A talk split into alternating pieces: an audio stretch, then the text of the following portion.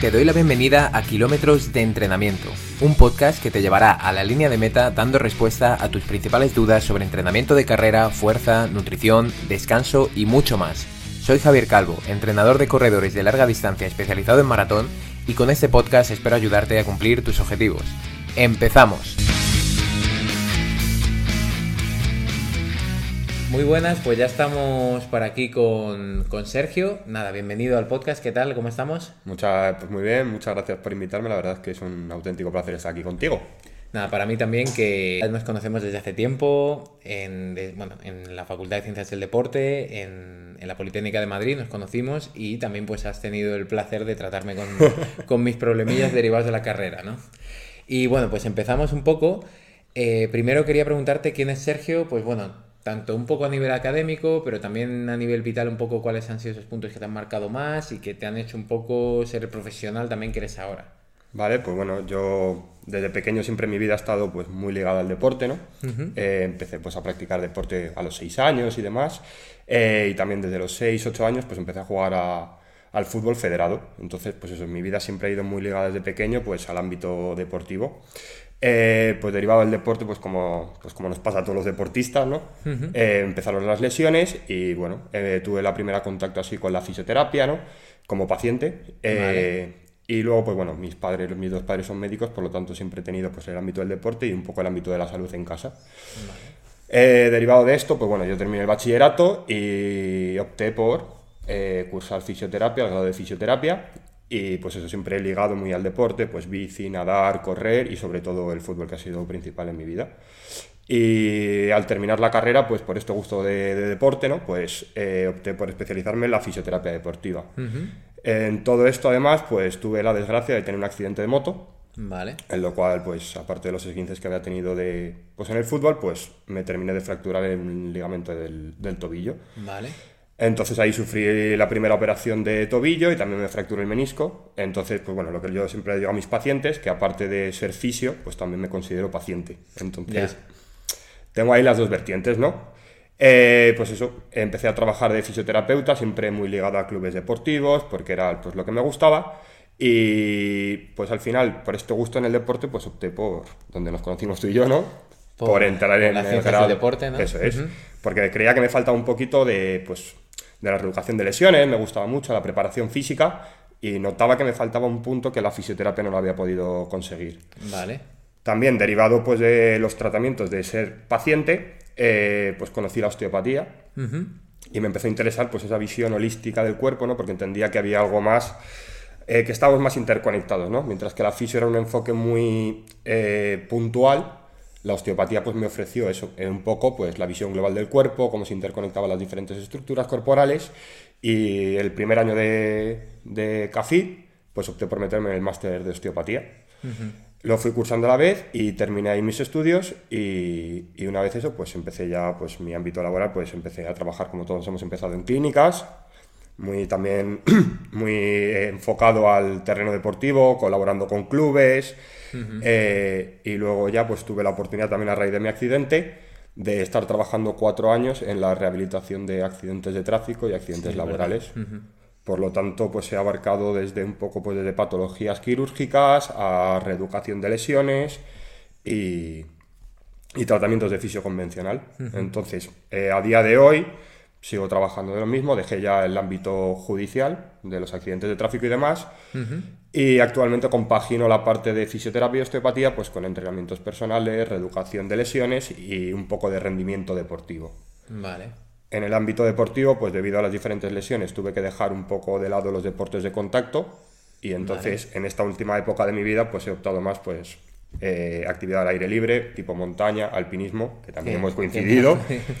Y eh, estoy empezando a meter un poco la cabeza en el mundo de, pues, de la escalada y, bueno, y el deporte de fuerza, que para mí es un básico, tanto para mí como para mis pacientes. Claro, vale, perfecto. Joder, pues una buena trayectoria, la verdad que bastantes, bastantes cositas. De hecho, eh, iremos entrando poco a poco porque yo lo que comentas de la osteopatía, creo que eso que te lanzaras también a, estudiar esa parte creo que es interesante porque efectivamente creo que muchas veces lo analizamos por partes todo y a veces mm, vemos que no es así. Sí, y eso pues también lo vi con mis pacientes, ¿no? Pues que muchas veces me venían derivados del médico y como yo digo era un poco señor potato, ¿no? Sí. Era como que no había interrelación entre las cosas, ¿no? Que te duelen las lumbares, pero a la vez tienes el colon un poco tocado y no veía ese punto de unión y luego tanto en mí como en mis pacientes veía que había algo que nos unía todo. Entonces la osteopatía me, me, guió un poco en ese camino de entendernos pues como un conjunto más, más global. ¿no? Sí, la verdad que yo eso lo veo bastante interesante. A nivel un poco de la experiencia, que también te, te, quería preguntar, pero creo que lo has ido tratando bastante, o sea, en el sentido de que, bueno, actualmente sí que estás más centrado en fisio, en la parte de fisioterapia y entrenamiento personal. Sí. Y, pues eso, habías, os has comentado que has trabajado con clubes, que has trabajado con el tema de accidentes de tráfico, que creo que es algo también bastante interesante, pero era duro, ¿no? Para ti, eso supongo. Sí, eran casos graves, pero también, pues bueno, eh, reconfortante, ¿no? El realmente poder llevar casos y ver cómo se rehabilitan y cómo reeducarles para, una, para llevar una calidad de vida lo más óptima posible. Y también habiendo estado tú ahí, en ese ah, Claro, eso es lo que he dicho al principio, pues que también... Eh, me ha hecho ver un poco más la otra parte, ¿no? que muchas veces no lo vemos, sino qué siente el paciente, qué es el dolor, eh, a nivel mental qué pasa tras un accidente, ¿no? tras una operación, que no todo es la parte física, sino cómo integras todo lo que te ha ocurrido dentro de tu persona y pues aceptar las limitaciones que se te pueden quedar derivadas de cualquier tipo de lesión, que es complicado. Totalmente, pues Hoy sí que hemos venido a hablar de un tema durillo, que, lo hemos estado hablando antes de empezar la entrevista y, incluso has tenido que prepararlo, tirar de apuntes en algún momento, porque creo que es un tema bastante complejo. Y bueno, el tema central sí que lo vamos a centrar en las hernias y en lo que toca aquí, pues en el podcast, en correr y ser capaces de correr eh, con hernias, si es posible, si no, un poco esa parte, pero sé que es un poco más complejo que eso, entonces vamos a ir adentrándonos con cuidadito. O sea, en el sentido de que no vamos a, se puede correr con hernias. Si buscabais esa respuesta, no la vais a encontrar. Sí, no, no lo vamos a encontrar aquí. Vamos a ir adentrándonos un poco.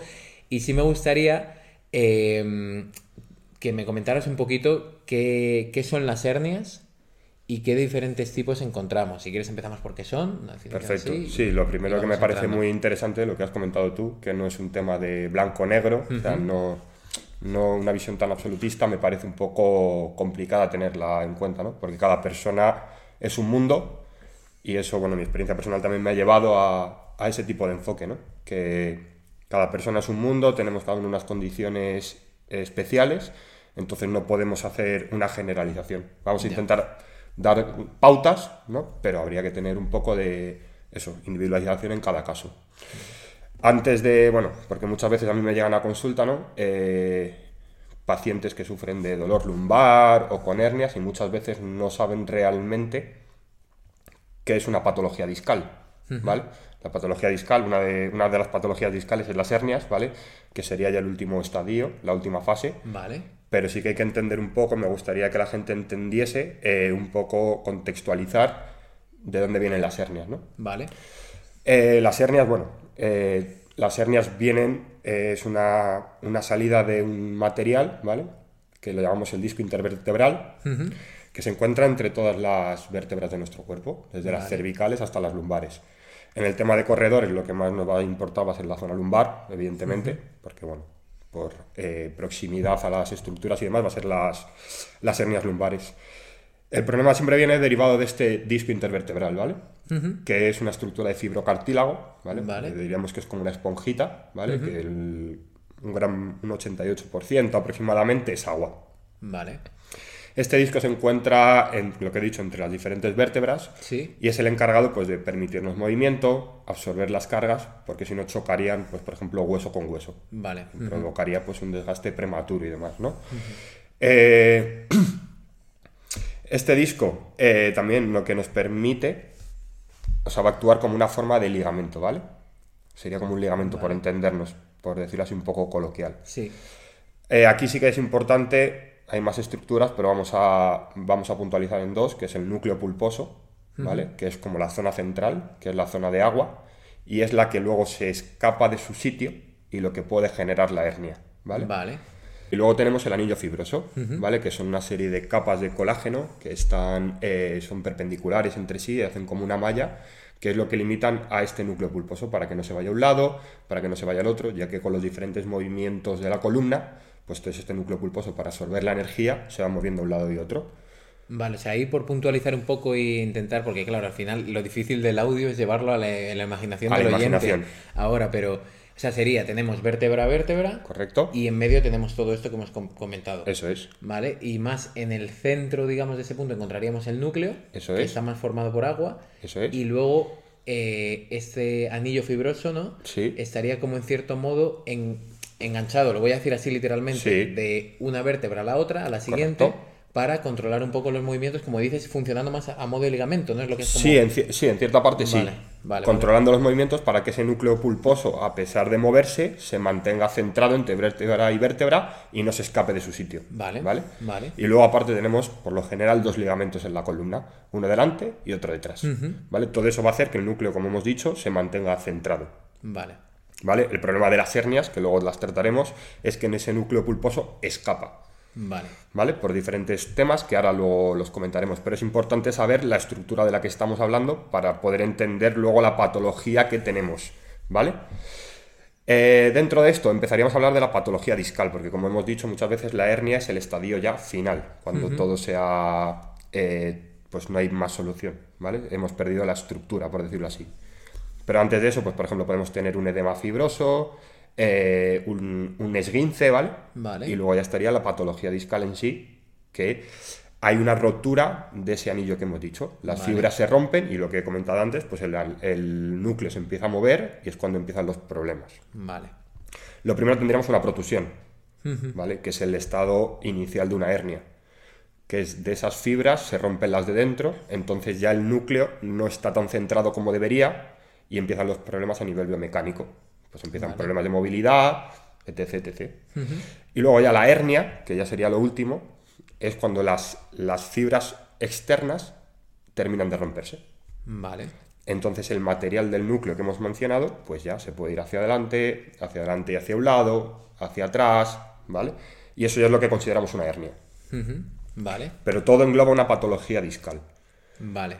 Vale. vale sea, desde el primer estado de, esa, de ese problema, ¿no? o sea, todo sería una patología discal, pero al final siempre se habla de hernias, ¿no? O sea, también lo dices por ese lado, ¿no? Que siempre a lo mejor se nombra lo mismo, como hernia, hernia, hernia, y siempre tenemos un poco esa palabra, ¿no? Y en el fondo a lo mejor hay cosas que pueden, que se tratan como tal, pero están en un estadio muy inicial y, y bueno, que es mejor cogerlo en un estadio... Correcto. Y muchos pacientes que sufren también de dolor lumbar piensan siempre en la hernia.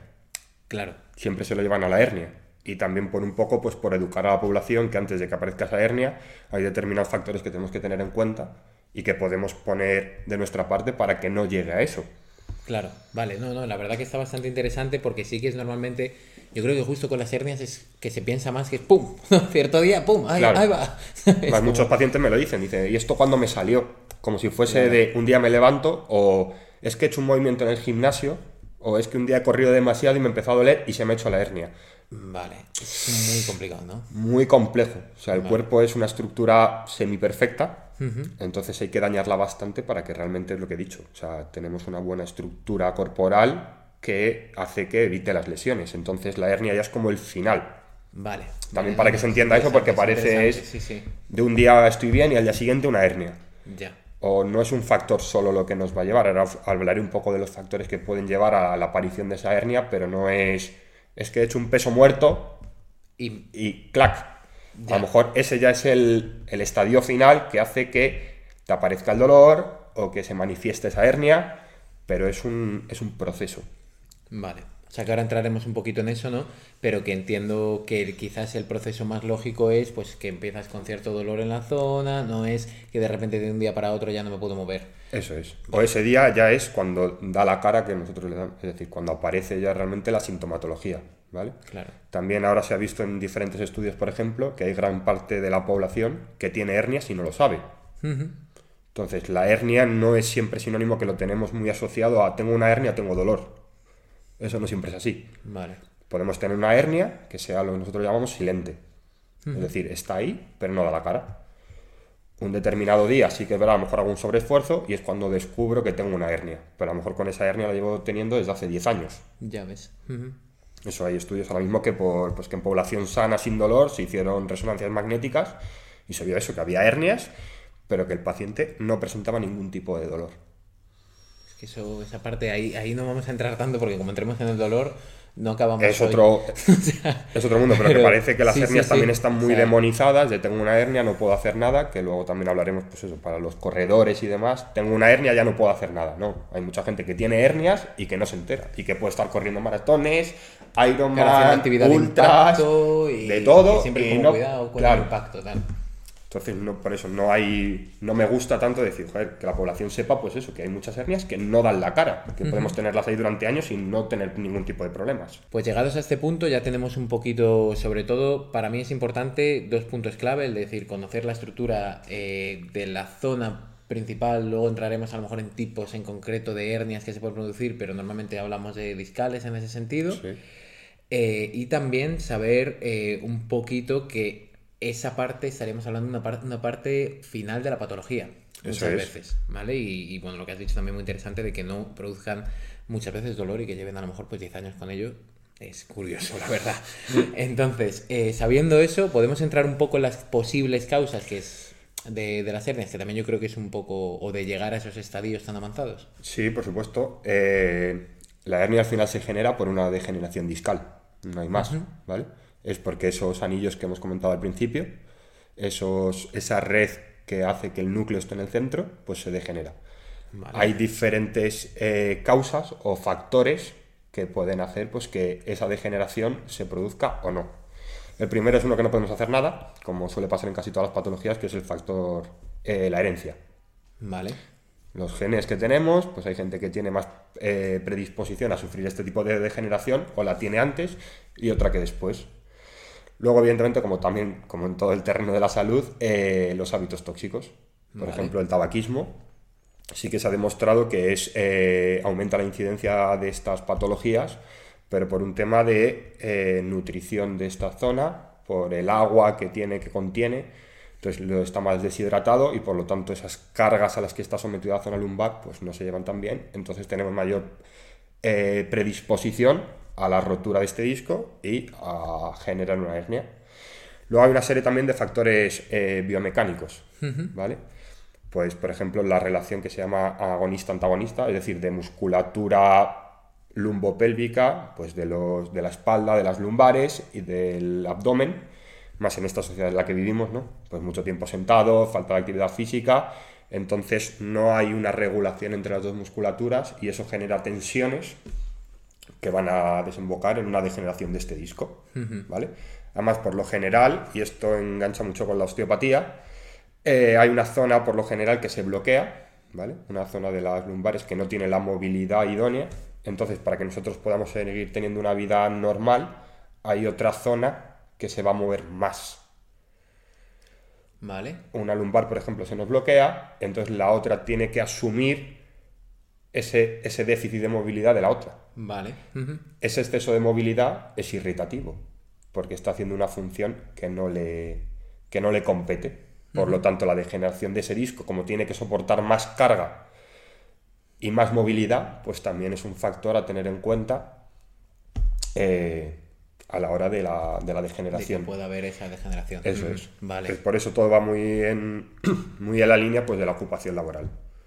Eso lo vemos mucho también en corredores, personas que corren, debilidad del glúteo, debilidad de pared abdominal, exceso de tensión en la zona lumbar, esa, ese, ese pareja de, esas parejas de fuerzas hacen que, se transmita, que la transmisión de tensiones no sea igual y por lo tanto van a producir una mayor degeneración. Vale. Otras son los microimpactos, traumatismos de repetición. ¿Vale? Y luego ya hay factores químicos que no vamos a entrar, pero bueno, los proteoglicanos, que son las células que están dentro de, este núcleo y que hacen pues que no tengan, no sean capaces de retener ese agua, entonces el núcleo se deshidrata y por lo tanto tiene más predilección a romperse. Vale. ¿Vale? Y así en general eh, habría más, podríamos entrar mucho más, más técnico, ¿no? Pero los grandes bloques serían estos. Sí, lo que puede ah, o sea, afectar a la mayoría de personas a lo mejor que pueden Sí. estar desarrollando ese tipo de problemas. sobre Luego todo podríamos- de hábitos de Eso vida y en corredores, ¿no? También pues el, el tipo de actividad si no trabajamos Por bien decirlo así, en plan, en cuatro bloques, la herencia, que no podemos hacer nada, hábitos tóxicos, que eso sí que podemos tener una buena alimentación, evitar el tabaco, el alcohol, Factores de riesgo de, factores de para riesgo todo. de para cualquier patología, eso es, no viene bien para nada. Sí. Luego una serie de factores biomecánicos, que sí que estarían pues con la fuerza, que por eso luego lo hablaremos, pero fuerza en corredores es una pareja que tiene que ir siempre junta. Sí, sí, los que ahora estén escuchando ya por mi parte sí que lo saben que estoy ahí Por eso- todo el día. Hmm, Pero también por eso muchas veces no entienden por qué hay que hacer fuerza y entre unas de las cosas es esta. claro. Para no tanto por el rendimiento deportivo también, pero sino para evitar futuras lesiones. Y luego una serie de factores químicos Vale. dentro del Vamos a organismo. tener ahí esos, esos puntos. Vale, vale, perfecto. O sea, sabiendo entonces estos factores que nos pueden predisponer a ello, mm, sí me gustaría entrar en un poco cuáles son las más comunes, a lo mejor también comentando diferentes tipos, a lo mejor. Sí. Vale, Eh, una de las clasificaciones que se hace es según la localización de esta hernia. vale, ¿Vale? Como hemos dicho, todos estos factores que hemos hablado lo que predispone es una degeneración de este disco. Entonces, lo que hemos hablado antes, no es una cosa súbita. vale. Ese disco se va degenerando y con el paso de los años, pues es posible que aparezca una hernia, una protusión y después termine en una hernia. ¿Vale? Eh, la localización, las más comunes son las posteriores. Posteriores e internas, posterolaterales que llamamos, ¿vale? Que salen como hacia atrás de la columna. Son en clínica, yo el 90% de las que me encuentro son de ese tipo Mm, vale. que pueden ir acompañadas o no, como hemos dicho, de sintomatología. Es decir, pueden aparecer con dolor, pueden cursar con dolor o no. Luego hablaremos un poco de las de esos síntomas de dónde vienen, ¿vale? Pero bueno, yo el 90% de los pacientes que acuden a consulta o con entrenamientos que sufren de hernias, las encuentro posteriores. Vale, vale, perfecto. Luego tendríamos otras que son hacia anterior, que van hacia adelante, como sería hacia la zona del vientre y demás, pero esas por lo general, porque hay pocos nervios, porque el ligamento no se afecta mucho, no suelen dar síntomas. Por lo tanto, los pacientes no acuden a consulta, ni las sienten, porque como no duelen, pues Claro, que estarían como hacia la zona visceral, ¿no? O sea, hacia- hacia- eso es, hacia la pared anterior, como si Vale. fuesen hacia los abdominales, por entendernos. Sí, por Mientras que los otros van hacia la, hacia la zona lumbar, propiamente dicha. Hacia afuera, digamos. Hacia Eso en- es. Por en sí. Supongo que no será tan simple, pero sí. Eso es. Luego hacia atrás sí que tenemos diferentes tipos, que bueno, hay unas que son posterolaterales y otras que las llamamos mediales. Una sale como hacia un lado, mientras que las mediales salen hacia atrás, pero en línea recta. ¿vale? Vale. Esas también suelen dar menos clínica, porque tenemos un ligamento muy fuerte, entonces como que la contiene mucho mejor. Mientras que la vértebra por los lados, por decirlo así, por entendernos, es más débil, y aparte es por donde salen los nervios, las típicas, bueno, ciáticas y demás, por hernias, es porque colapsa, porque ese material que hemos hablado antes sale y toca ese nervio y es cuando empieza a dar problemas. Mientras que si son centrales, lo suele contener bien el ligamento, ligamento, y lo mismo, no suelen dar mucha clínica. Y luego tenemos otros dos tipos, que es en función, se llaman foraminales y extraforaminales, que eso es en función de localización, al agujero de conjunción, que es por donde sale de la médula cada nervio. Vale. ¿vale? Las extraforaminales muchas veces tampoco dan mucha clínica porque no cogen la raíz nerviosa y por lo tanto no tenemos esa sintomatología nerviosa de una ciática, una cruralgia, ¿vale? Problemas nerviosos, que es lo que es el síntoma más clásico de una hernia, ¿no? Lo que más nos preocupa, joder. O sea, muchas veces, a veces tirar de ahí, ¿no? Que a veces se tira de ese cable. Me refiero que a lo mejor viene por un problema de parecido a ciática tal y de repente a lo mejor acabas llegando ahí o no suele ocurrir así. O, o suele ser más derivado de la parte directamente de la hernia. Me refiero, el dolor, ¿a dónde lo suelen referir? ¿Te has Eh, encontrado con casos de ese tipo, me refiero? sí. Decir, tipo, tengo ciática, ¿no? Lo que se suele decir, Sí. Tratar eso y decir, ostras, aquí hay más tela. A mí me gustó una explicación que me dio un profesor cuando estudiaba, que me decía que una hernia de verdad, cuando te da una hernia de verdad, no quieres ver ni a tu madre. Tienes tanto dolor que lo único que quieres es estar tumbado y que te den medicamentos. Vale. Eso es en lo siguiente que íbamos a entrar, ¿no? Eh, las hernias muchas veces pensamos que siempre el dolor es de la hernia, pero el 90% de la sintomatología que yo me encuentro no es derivado de esa hernia como tal, de ese material extruido, del material que ha salido fuera, sino de todo lo que le rodea, Vale. ¿vale? Ahí tenemos una serie de nervios, una serie de ligamentos, que esos ligamentos sí que duelen. Yo siempre pongo el símil, ¿no? Que es mucho más fácil, pues un esguince de tobillo casi todo el mundo lo ha tenido, ¿no? Sí. Ese esguince duele y ahí no hay una hernia. El ligamento es una estructura que está muy inervada, muy sensitiva. Vale. Porque es lo que además, pues, eh, nos ayuda a mantener el control y otra serie de factores biomecánicos. Entonces lo que duele muchas veces es eso. Pero también está derivado de hipo e hipermovilidades, lo que hemos hablado al principio. Zonas bloqueadas que no se mueven y otras zonas que se mueven mucho. Ese ligamento se irrita y la gente dice, es que me duele la hernia. No, no, la hernia no te duele. Lo que te duele son las estructuras adyacentes. Claro. Esas hernias también generan, para que podamos seguir viviendo y para que la estructura no se dañe más, porque el cuerpo lo que quiere es sobrevivir, va a generar espasmo muscular, lo que habitualmente se llaman contracturas. Pero muchas veces no es derivado de la hernia. O bueno, sí, sí que, pero no es un síntoma directo de la hernia, sino son compensaciones que hace el cuerpo. Si nosotros quitamos esas compensaciones, la hernia permanecerá silente, no dolerá, cuando sea capaz, eso, de tratar las estructuras adyacentes. Pero la hernia como tal no es el problema principal. Me gustaría, mm, digámoslo así. Ya, o sea que muchas veces es como que esa situación, o sea, esa patología desemboca como una cascada de consecuencias que son las por las que suelen acudir a la clínica muchas veces. Eso es. Vale. Y porque por lo general mucha gente, pues las malas praxis, no entreno lo suficiente, no hago ejercicios de movilidad, entonces esos espasmos musculares, ese ligamento sigue doliendo. Si nosotros hacemos un buen protocolo de actuación, esa hernia puede permanecer y no doler. Vale, vale, vale.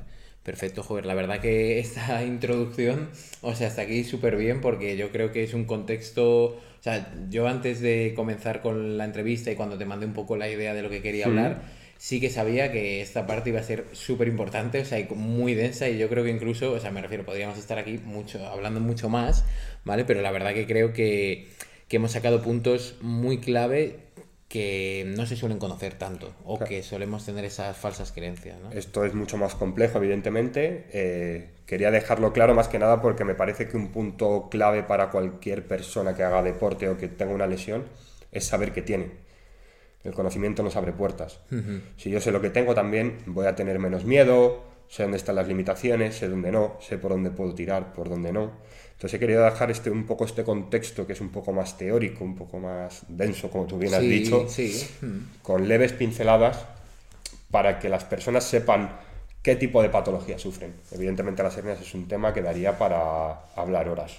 Sí, que es lo que hacen en las universidades, cursos, etcétera, etcétera. Eso es, temas específicos de tratamiento de hernias eh, y demás, porque es un tema complejo. Todo esto se, pues hay muchas más estructuras que, pues que juegan papeles importantes, pero yo creo que con estas pinceladas más o menos... Sí, yo la verdad que lo, lo, veo bastante bien y además es un poco el, el punto que tú estás diciendo, o sea Em, que muchas veces cuando, o sea, creo que es importante no cerrarse, o sea, lo que dices, el tema del conocimiento, creo que también con entrenamiento personal, claro, yo no ejerzo como oficio, primero porque no lo soy, ¿vale? Eso es lo primero, porque si no sería un desastre, pero a nivel de entrenamiento, yo a las personas que empiezan a entrenar eh, con nosotros, o, creo que eso siempre se lo digo que es muy importante que conozcan lo que hacen.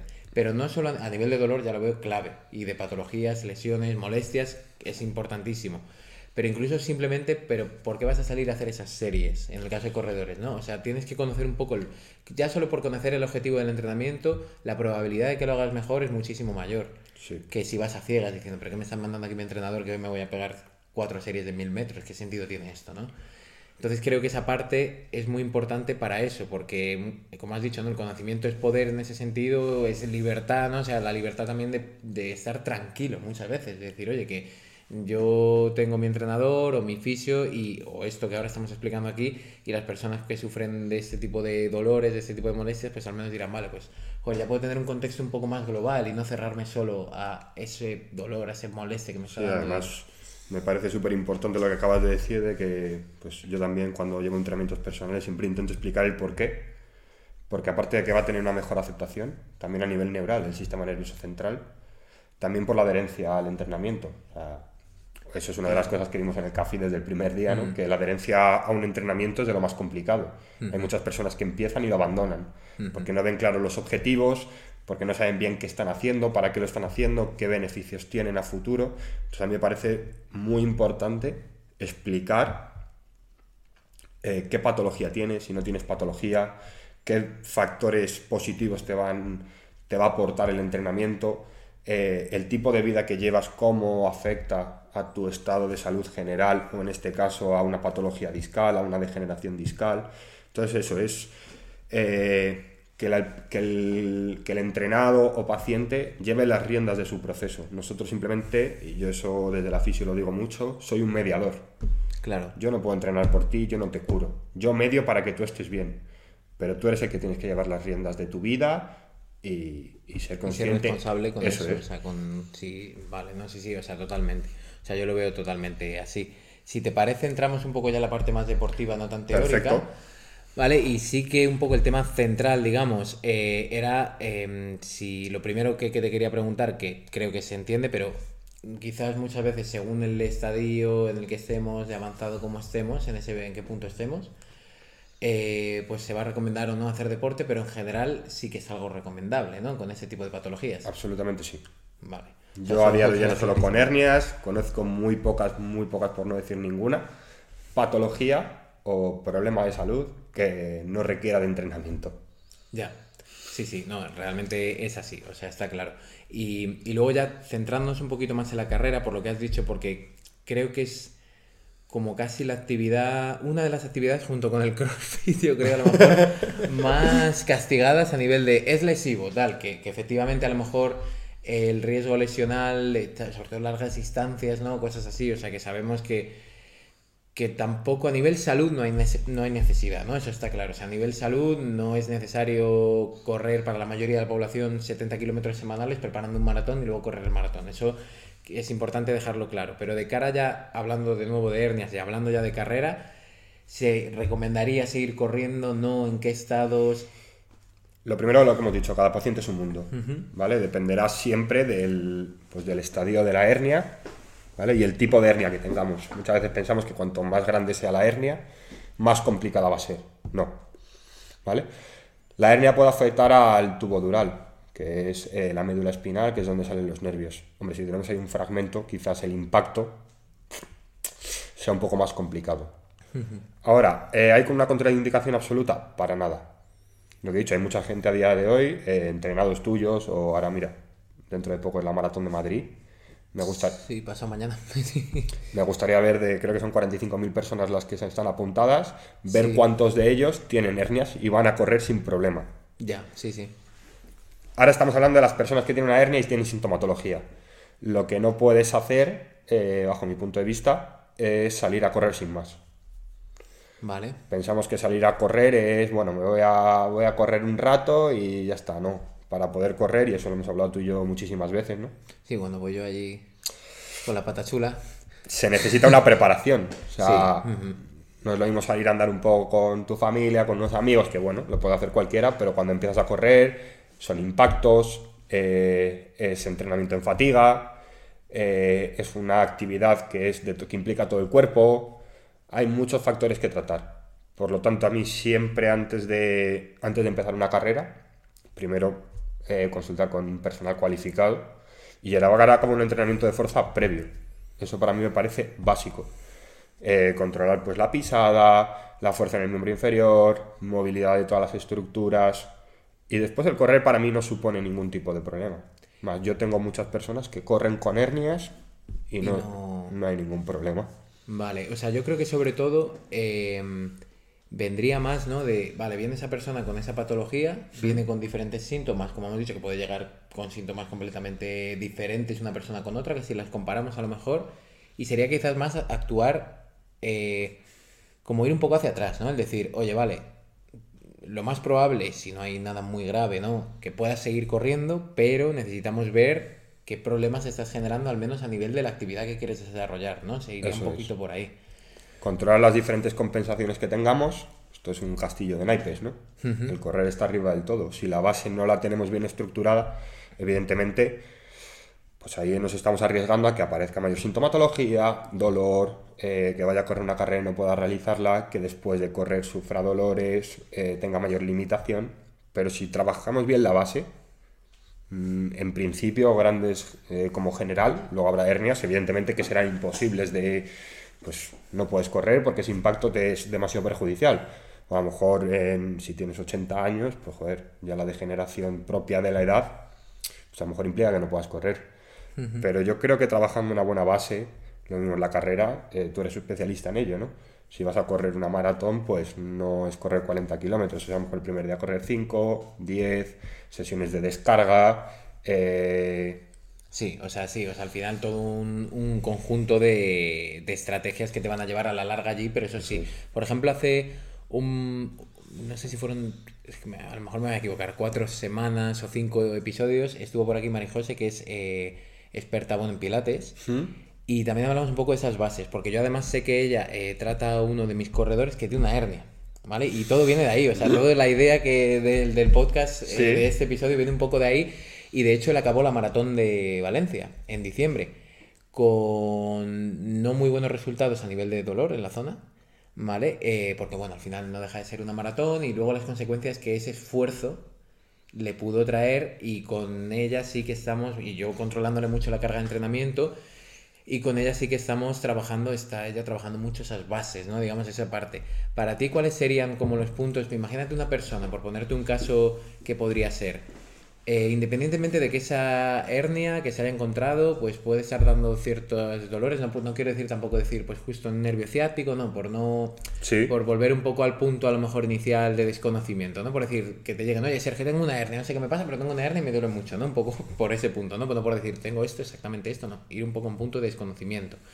Eh, ¿Cuáles serían, tú crees, esas bases que una persona que solo se ha dedicado en su vida a correr eh, debería empezar a trabajar. A nivel, no sé, si patrón respiratorio, por ejemplo, o sea, algunas cositas a lo mejor más finas que tú creas o veas que son cosas que dices, es que esto no lo has trabajado y a lo mejor aquí tenemos que echar unas cuantas horas y van a ser muy aburridas, porque eso pasa muchas veces en los entrenamientos personales, que es como, no, yo vengo aquí a divertirme, ya, bueno, pero si tenemos que hacer una sesión de movilidad y estás súper mal a nivel de movilidad, a lo mejor tenemos que estar una hora hoy haciendo movilidad y a lo mejor los últimos 20 minutos te los pongo para que te diviertas un poco, pero es que ese trabajo hay que hacerlo. Para ti, ¿cuál sería ese trabajo que hay que hacer independientemente del caso? Claro, o sea, entiendo que es individual. Yo por empezar, los seres humanos somos bípedos. El único de la forma de contacto que tenemos es con el pie, por lo tanto la estructura del pie. Vale. Para mí eso es básico. Ahora encima con las zapatillas que utilizamos y demás, el pie, lo hemos hablado muchas veces, está altamente inhibido, por lo tanto necesitamos la estructura del pie. Vale. El pie es fundamental, tanto movilidad. más, base que el pie, ¿no? Eso porque es la base. y el número de pasos que haces en una maratón, por ejemplo, son, unos cuantos. Un impacto no pasa nada, pero si haces 10.000 impactos sobre una estructura que no es capaz de asimilar esa carga y tal, eso va a repercutir para arriba. Al final va a repercutir sobre nuestra hernia, que es el tema que tratamos hoy, pero sobre el resto de patologías o disfunciones. El pie, fundamental. La movilidad como hemos dicho antes, el, cuerpo bloquea algunas estructuras y para que se siga moviendo, otras las hace hipermóviles. Eso no está bien. yo siempre pongo el mismo caso. Si estamos trabajando tú y yo en el mismo, eh, en el mismo trabajo y tú no haces nada y yo hago todo el trabajo, al final yo estoy asumiendo tu trabajo y yo me irrito. Claro. Lo que tenemos que hacer es restablecer esa movilidad para que los dos cumplamos nuestra función, para que estamos diseñados. Entonces, la movilidad, que yo sé que es una es un gran hándicap para que todos. Da la sensación, como yo lo entiendo en las personas, que da la sensación como que de que no entrenas, de que no es un esfuerzo. No estoy haciendo nada. es que hay momentos que tienen que ser así. es que me aburre. Si utilizo el phone roller o voy a ver al fisio, no, no tengo por qué hacer un esfuerzo y no pasa nada. Igual que la semana de descarga también es una semana de entrenamiento. Un entreno de movilidad es un entrenamiento muy beneficioso. Restablecer la movilidad. Porque si todo se mueve correctamente, la transmisión de las cargas va a ser eh, más eficiente y más eficaz. Y si no, empezarán los problemas.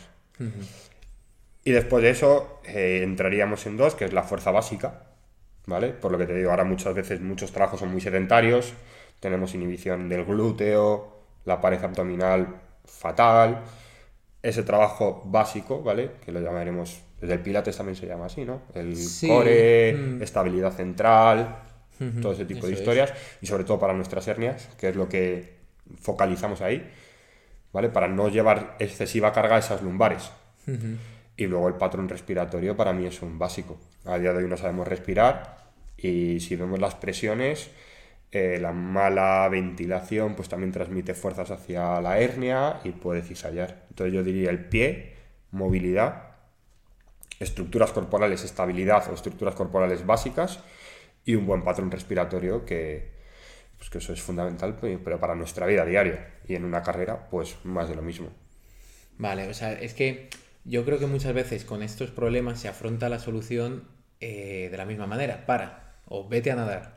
Y es como ya, bueno, pero si es que por mucho que nade, como le dé por nadar y nadar y nadar y nadar y nadar, como le dio por correr, a lo mejor vamos a acabar con un problema similar porque no estamos trabajando la base. O sea, si le da por hacer un Ironman o, o, y quitar la parte de carrera, me da igual, ¿no? Es decir, no, me va a meter 180 kilómetros en bici, ya, si es que va a dar igual, en ese sentido, o sea, a la larga. Es, y es que es más, eso es, muchas veces es peor, porque pensamos que la bici por no tener impacto, pero bueno, estamos en una posición de flexión, que va no tenemos la fuerza básica, encima no estamos acostumbrados a la bici pensamos que estamos haciendo bien y no se está sirviendo para nada. Para nadar. La cultura que trabajaba en la carrera ahora no está tan no se activa de la misma manera y en la vida se activa otra que no está tan trabajada. Sí, una posición que no es precisamente cómoda, ni, favor, ni que favorece la estructura corporal lumbar. Entonces, no, no, no. O sea, el parar para mí nunca es una opción. Nunca. Lo que pasa es que, como has dicho tú, tendremos que retroceder un poco para tener una base sólida y volver a correr. Oye, que a mí me gusta correr, pues reduciremos el impacto, eh, bueno, tú eso sabes más que yo, los kilómetros totales, la carga, la intensidad, hay muchos factores que podemos si trabajar. una parte de caminata porque sabemos que hay menos impacto y de esa manera, pero al menos sales y, y a ver, al final yo lo que me encuentro muchas veces con el tema de correr y correr largas distancias es que se han cometido muchos errores repetidos muy graves. Es que ese es un poco el problema que yo veo muchas veces en corredores que a lo mejor pues no han tenido nunca ningún tipo de asesoramiento, pensamos que es correr y correr y correr, o el fortalecimiento que vemos o lo hemos visto por redes, hoy lo hago, mañana no, hago este ejercicio, mañana no, no tengo cierta constancia como la que tengo con correr, que eso sí que es cierto que ahí, ahí mando un mensaje siempre a los corredores que mm, yo entreno a diferentes tipos de personas y como ellos a nivel de cumplir no conozco a nadie. O sea, esto es pico pala, pico pala, pico pala la mayoría. O sea, eso es cierto. Entonces, ese pico pala yo me lo llevaría más a estas partes muchas veces que luego encima les van a permitir sumar muchos más kilómetros, disfrutar mucho más y hacerlo mejor. Pero creo que efectivamente eh, también me ha gustado y me está gustando hacer esta entrevista contigo porque las hernias a nivel popular siempre, siempre se relacionan en el impacto. Sí. Y, y, y enseguida se coge y se dice, no, ya deja de correr, lo que te digo, pues vete a nadar, lo que sea. Al final siempre va a ser un estresor y, también muy beneficioso en otras cosas. Me refiero al correr en sí. O sea, que es una actividad que es súper beneficiosa, es algo que yo muchas veces considero inherente al ser humano, que es correr y caminar, lo que hemos dicho. Es como, o sea, vamos a ver. Pero claro, es cierto que ahí lo que yo suelo ver es eso, que enseguida es como que la demonizamos y es como, no, si es que muchas veces es la dosis, lo que hemos dicho. O sea, no, no estás preparada para esa dosis ahora, llevas un año corriendo, quieres hacer un maratón Puedes llegar, sí, pero no es lo más recomendable. Yo también soy muy pesado eh, con mis pacientes y demás, ¿no? Porque queremos una cosa ya para hoy. Ya. Quiero correr la maratón. ¿Cuándo? La de Valencia, en septiembre. O la de Obvia, 20 kilómetros en noviembre.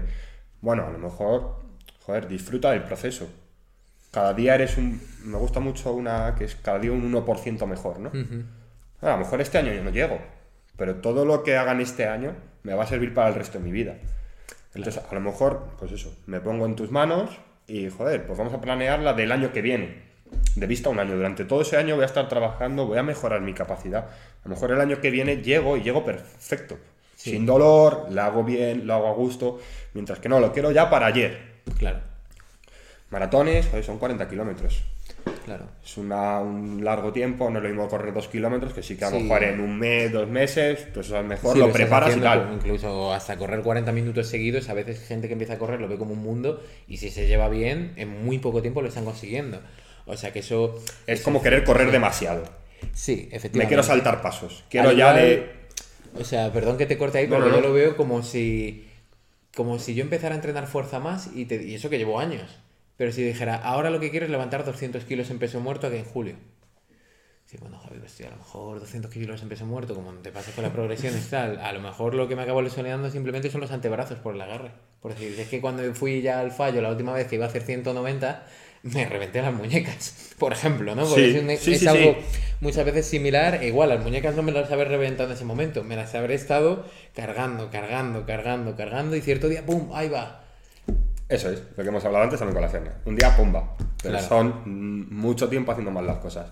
Y aparte yo sí que veo en la carrera que como se ha popularizado mucho, eh, parece eso, que está al alcance de cualquiera y que sin preparación, yo por eso siempre, y lo sabes, que muchos de mis pacientes, siempre que me recurren a carrera, digo, habla con Javi para que te dé una planificación de esto, no es salir a correr sin más. Parece que la maratón ahora es como, joder, como una actividad lúdica, sin más. Ahora le dices, vamos a correr un ultra trail, vamos a hacer 120. Entonces, ostras, no. Necesito mucho. Pero la, maratón parece que tú te pones, sales a correr por la calle y, la tienes. No, no, oye, perdona, pero no. Y sobre todo por la seguridad, o sea, porque hay mucha gente que esta idea a mí me la discute, entre comillas, en el sentido, no, pero voy a disfrutar. Que sí, o sea, me refiero porque yo a veces digo, no, porque hacer una maratón excesivamente lento indica que no estás preparado para esa distancia, tal. Bueno, no, pero voy a disfrutarlo, vale, pero prefiero que lo disfrutes realmente con lo que hablamos, ¿no? Volviendo al punto, con toda esta base, con un punto de seguridad, vale, que lo haces lento, pero vale, pero tenemos esa seguridad de que cuando acabes, sobre todo, en cuestión de una buena descarga, un mesecito, tal, ya vas a estar en unos niveles parecidos al anterior. Pero lo que nos encontramos muchas veces que no, es que es acabar y es un palizón absoluto, vuelven a entrenar, ya empezamos con las lesiones por todos los lados, porque el pico de carga, sobre todo el maratón, fue tremendo, tendinopatías, bla, bla, o sea, mucho de este tipo de lesiones por sobreuso. No, eso, la hernia, lo mismo, y que es el tema que nos trae de aquí, ¿no? Sí, quizás hemos ido ahí un poco por... Pero, pero es lo mismo. Tengo una hernia, quiero correr, es un sobreesfuerzo del cual mi cuerpo, por diferentes factores, no está preparado. Hoy. Hoy, a día de hoy, empeoro. Claro. Empeoro a nivel fisiopatológico, es decir, de la propia hernia, lo que era un estadio normal se hace más grave o los dolores aumentan exponencialmente. Entonces he querido correr hoy y, joder, el problema es de la hernia. No, no. El problema es que la preparación previa no has hecho, no has seguido los pasos adecuados partiendo de la base que eres un sujeto patológico, porque tienes una patología, que bueno, eso no lo he comentado antes, pero el problema de las hernias es que todo este disco es avascular. Ah, vale. Es decir, no tiene vasos sanguíneos propios, por entenderlo, se nutre por difusión, pero no tiene sangre que llegue ahí, por lo tanto la regeneración no existe. Vale, y esto... Uno de los principios básicos de la osteopatía es que donde hay sangre hay vida, ¿vale? Porque por la sangre es donde se transfieren los diferentes nutrientes, eh, células que hacen que reparen un tejido. El disco como tal no tiene una vascularización propia. Por lo tanto, un daño en ese tejido es irreparable. Vale, y esto yo creo que hila muy bien con la última parte que yo quería hablar de las hernias, que es cirugía, sí o no. Eh, para mí en el 90% de los casos cirugía no. O no como primera opción. Vale, porque, eh, o sea, digo que creo que ha hilado bien justo no por esa parte, porque muchas veces a lo mejor una recuperación en una zona, o sea, muchos ejercicios, por ejemplo, de fuerza para un tendón, lo que intenta mejorar es esa vascularización sí, correcto, en la zona. Correcto. Y que lleguen esos, o incluso la propia inflamación, ¿no? Muchas veces es un síntoma de que ahí hay algo que está ocurriendo a nivel regenerativo. Correcto. Entonces, eh, sí que es verdad que ahí me ha ido inmediatamente porque también tenía la, sí, lado perfecto. Y he pensado, claro, entonces si no llega sangre, ¿quién lo hace? ¿El bisturí? Para mí no. Vale, porque lo dices también, yo creo un poco por todo lo que hemos estado hablando hasta ahora, se me refiero a todo este trabajo de bases y todo, y también un poco por experiencia, ¿no? Sí, sobre todo, bueno, pues porque... Y por estudios. Y por estudios, intervenciones sí, con sí, ejercicio. Ah, y ahora, pues hace años ya salió un estudio, por ejemplo, que ese tejido no se repara como tal. O sea, no vas a volver a estar previo a una lesión. Una tendinopatía, pues probablemente sí que... O un esguince de un ligamento del tobillo, probablemente sí que vuelvas a una condición prácticamente similar antes. No. En las hernias no. Pero sí que... Porque ese material no se va a regenerar. Pero sí que puedo mejorarlo para que eso no vaya más, para controlarlo, para que esté contenido. Incluso había algún estudio que, mm, pues por ejemplo, en Pilates, ¿vale? Con el tipo de respiración, con la presión negativa, hipopresivos, sí que hacía como un efecto de succión y sí que la hernia como que se retrasaba un poco, como se volvía a meter en su espacio un poquito o no iba más. Pero esas fibras rotas no van a volver a, a regenerarse. Vale, o sea, más por, por tema de presiones, ¿no? Sí, claro, porque las, eh, la musculatura, los ligamentos, la movilidad es quitar factores de riesgo, todo lo que hemos hablado antes. Una buena movilidad para no meter exceso de tensión a esa zona, eh, una buena musculatura que contenga las diferentes vértebras que, que no implique pues, que se muevan de más, ¿vale? Vale. Para mí la cirugía habrá casos que son sí o sí. Si tienes un fragmento desplazado y te está comprimiendo el canal medular, que es por donde pasa la médula y todos los nervios, y se te duermen las piernas y no eres capaz de mantenerte de pie, o. Pues hombre. Ya. no pues a lo mejor la hernia, ¿no? Hay muchas veces que lo que hace son bloqueos nerviosos. Bloqueas esos nervios para que dejen de doler. Ahí, pues oye, no. Pero a mí el 80% diría que por lo menos el primer tratamiento, lo que hemos hablado antes previamente, es un buen trabajo de base y vamos, yo lo que te digo, personas con hernias, tanto de la fisio como del entrenamiento personal, trabajo con ellas y tienen, son muy agradecidas. muy agradecidas, muy, muy agradecidas. Porque eso, me da falta decirlo, ¿no? Pero muchas veces la hernia, lo que hemos comentado antes, la hernia no es lo que duele. Duele el ligamento, duelen los nervios asociados, duele el músculo, porque muchas veces la gente viene por contracturas. Vamos a llamar las contracturas porque es lo que dicen los pacientes, ¿no? Sí, sí, por exceso de tono de una zona. Eso no es la hernia, eso son compensaciones que hace tu cuerpo porque no es capaz de solucionarlo de otra forma. Si tú le das los mecanismos adecuados, vas a regular el tono de los músculos, eh, eso, la movilidad va a hacer que ese ligamento no siga dañándose, entonces se va a reducir el dolor, que es por lo que vienen. El 90% de los pacientes siempre vienen por dolor. Por dolor, claro. Ahora, impotencia funcional, joder, es que me levanto y me caigo al suelo. Ostras, pues ahí ya sí que... Y yo siempre he visto que la cirugía es un proceso irreversible. Ya. Una vez que te abren, no hay vuelta atrás. Con el entrenamiento, pues hay muchos factores que... Claro, es puedes probar, decir, vale, pues toco esto, esto, joder, pues he mejorado, he mejorado mi patrón respiratorio, mi movilidad, mis rangos de fuerza, no sé qué. Ostras, voy mejorando, ya puedo correr un poquito más, venga, pues... Y ya sí, efectivamente, no decirlo primero, vale, me han hecho una prueba de imagen, se ha visto que hay una hernia, al quirófano. Sí. Además hay muchos traumas, hay otros que no, que van más hacia que nos quieren más a nosotros. Sí, nos van queriendo un poco y dicen, joder, entrenamiento, eh, fisioterapia. Y luego ya vemos. Y luego vamos viendo. Pero hay otros que directamente dicen hernia, quirófano. Ya. Mi experiencia personal, también, evidentemente, yo estoy un poco, tengo una visión un poco peculiar, ¿no? Porque a mí la gente que queda bien, pues no viene a consulta. Ya. A mí me viene la gente que queda mal. Quedan operado y queda mal. Claro, claro. A ti te operan por dolor muchas veces, porque tengo mucho dolor, porque no por una impotencia funcional, lo que he dicho, porque no puedo andar o lo que sea. Muchas veces te abren y ese dolor o cambia, porque antes me duele una cosa, ahora me duele otra, o se mantiene igual. Porque el problema no es de la hernia. La hernia te fija, muchas veces te ponen fijaciones a nivel lumbar, te ponen clavos, para que eso no se mueva más. Ya, pero si a ti lo que te dolía era el ligamento, no la, no la hernia que estaba saliendo de su sitio ese de disco intervertebral que estaba... No, no, no me duele eso, no me duele el ligamento o el músculo que está al lado.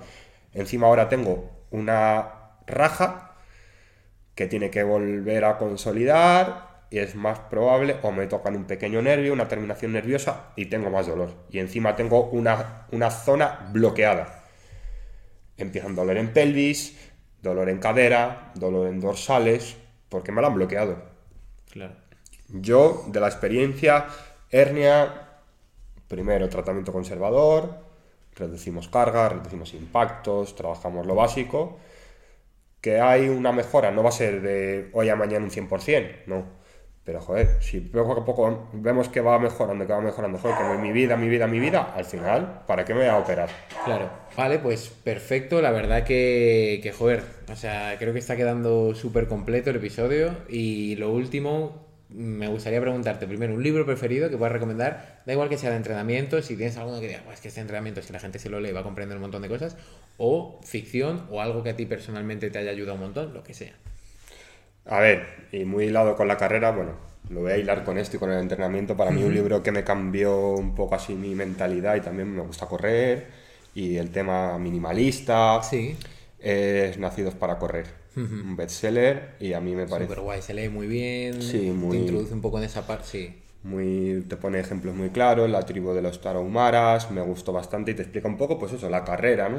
Eh, un poco también, pues cómo las marcas han influido en nuestra mente, me parece un libro redondo. Y además, para este tema que estamos hablando de correo, me parece que viene Sí, sí. al pelo. Sí, sí, no, es uno de los más recomendados. Yo creo, yo creo que los que estén escuchando lo van a conocer muchos. Supongo que sí. Y es que encima, o sea, a mí me gusta mucho porque te introduce un poco en esa parte, un poquito también una visión más natural también, ya no solo el decir por el calzado minimalista o el descalzo y tal, vale, que hay casos ahí y, se puede, y sabemos que tiene un montón de beneficios, Sí, pero también por la parte de, de introducirte un poco en ese punto, ¿no? Lo que he dicho antes, de que como que creo que es algo inherente al ser humano y a veces como que lo complicamos demasiado muchas veces. Es como, vale, que tú estás trabajando ocho horas sentado, no tenemos unos buenos hábitos, vivimos en la sociedad que vivimos la mayoría de personas en grandes Sí. urbes, tal, pero que a veces nos complicamos demasiado también.